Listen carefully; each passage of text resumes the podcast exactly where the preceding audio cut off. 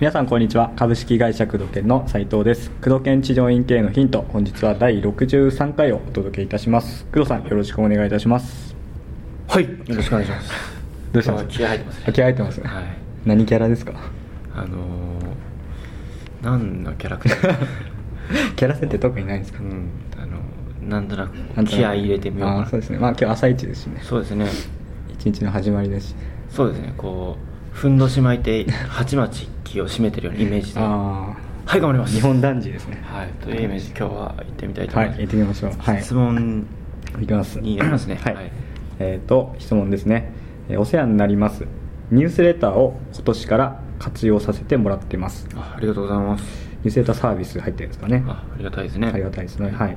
で来院されてない患者さんに送る場合、えー開始の際の挨拶文は分かりましたけれども、うん。来院が全くない場合の送付をやめるめどうんうんうん。はどのくらいの期間で判断したらよろしいでしょうかというご質問です。うん。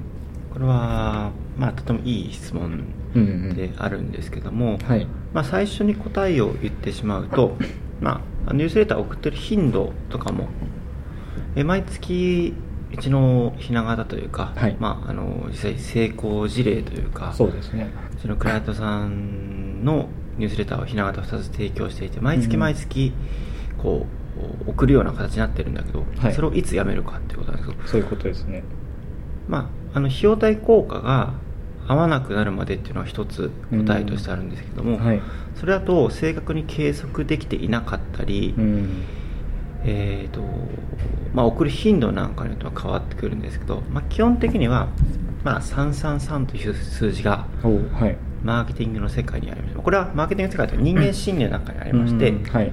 まあ、何か LINE 社が3日以内1つ3日で忘却するっていう、まあ、はい。忘れてしまうということと、うん。次3週間。3週間です。もうほぼ終えてない、そうですね、うん。それ3ヶ月っていうのはまた一括りで、うん。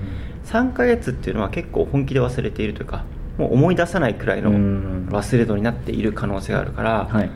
まあ、一つ3ヶ月っていうめめどがある。あと治療院の場合ってこうリラクゼーションと違って治療期間なのか一回治療が終わってる状況なのかによってもまた変わってくるから、そこは、まあ、メンテナンスって俗うんに言われる。そうんうん、えーそのメンテナンスの指導の仕方がどうなってるかにもよるんだけどさまざ、まな要素あるんだけど目安としては3ヶ月が一つともう一つは半年っていうくくりだね、大手あの通販なんか、まあ、健康食品とか売ってらっしゃる、えー、やずやさんとかあはい。えーあと DHC さんとか、あね、化粧品かな、はい。サプリメントとか、ううん。んそういうところって基本的に、えー最初のうちフォローアップが月2回とか、うん。えーはがきとか、えーニュースレターみたいな形とか。ダイレクトメールみたいな。うん。はい。まあ売り込みも兼ねてくるんですけども、うん。大体まあ見てると半年くらいで止まると。で頻度がだんだん、えー間隔が広くなってきて、うん。えー最後こうちょっといいオファーというか、えーこれ買いませんかとちょっと安いですよっていうオファーが来てそれを無視するともう来なくなるんですね。はい。大体半年。半年ぐらい。うん、っていうルールがあって半年経って彼はすごくすごくテストしているから半年経って送り続けると送るにしてもコストがかかるから、うん。そうするとそのコスト分かける、まあ、買わない人のリスト数をかけた時に、はい。えー費用対効果が合わなくなると計算をしているんだろうと思う、ん。なるほど。でこれは人間心理なんではい。同じなので、一つは、うん。まあ、半年というくくりをつけて、はい。半年から LINE してない人については自動的に送らないっていう、うん。えールールをつけてもいいし結構その手間かけれるんであれば、はいえーそのくくりを半年やめると同時に、うん。そこでそこにやめそこでやめるっていうくくりで、まあ、統一するのもいいんだけどそれよりも、えー来る可能性が高い人にもうちょっとコンタクトを取れないかとか、うん。いかにただ遅れだけじゃなくて復活するような、はい。えー仕組みだったり、うん。こう動きというかねマーケティングキャンペーンみたいなものを作っていったり、はい。どうしたらこう復活するのかとか離脱しないのかっていう、うん。院内での教育、うん。えーっていうのを見直した方が多分いいんじゃないかなとう思んうんですよね。なるほどなるほど。まあ、もともとその施術クオリティがそれほど悪くなければあとはその伝え方だったり価値の見せ方だったり、うんね。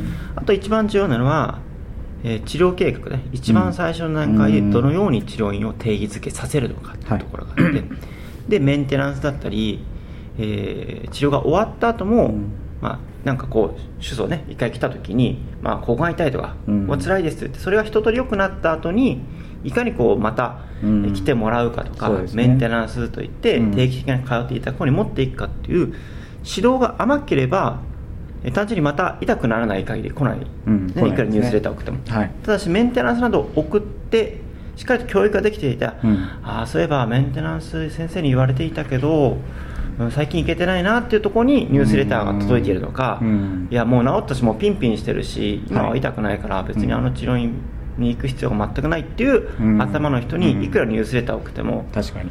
あんまりこうね ゴミですよねそうそうそうそう、まあ、先生からねそこで人間関係すごく気づかれていたならば、うん、ああ先生元気かなと思って見るかもしれないけど、はい、行くっていうニーズはそこにはないから、うん、そういう人たちを復活させるような治療に来てもらうような例えば姿勢チェックとか新しいメニューとか、はい、えー、なんかこう春の季節の変わり目で節々が、えーと、ちょっとね変化をもたらす季節だから一回来ませんかとか、はい、来た方がいいですよとか、うん、そういった理由をねしっかりつけられるようなものであればいいけど、うん、そうですね。大義名分ですね、そうそうそう、うん、そういうニュースレターになっているかどうかっていうのはですね、まあ、目安としていつって言われたら、えーまあ、安全牌でいくのは3か月、3の法則ですね、はい、そう。でまあ余裕見になったら半年くらい。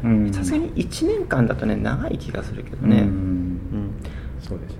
あと院の中でどういった教育というかどういった患者さんに対して説明をしているのかということについても重要になってくるので、一概に言ってないけど、まあ、あえて言うならばっていうことで言うならばっていうところですね、そうですね、まあ、院の教育ありきで考えて、まあ、3の法則、うん、適用するか。そうそうそうそう。一つですね。まあ半年っていうのもね、うん、どこでって言われたら半年大体答えるけど、はい、3か月でもいいんじゃないかなと、うん、余裕がなかった。手間もあるし、ね、あと抱えてる患者さんの数にもよるんですよね。単純に整骨院さんとかですごい膨大な患者さんがいるところだと、はい、やっぱり送る手間がすごいし、うん、コストもかかってくるし、ね、逆に一人先生とかだと総患者数がね,、ねそんな数がいないから。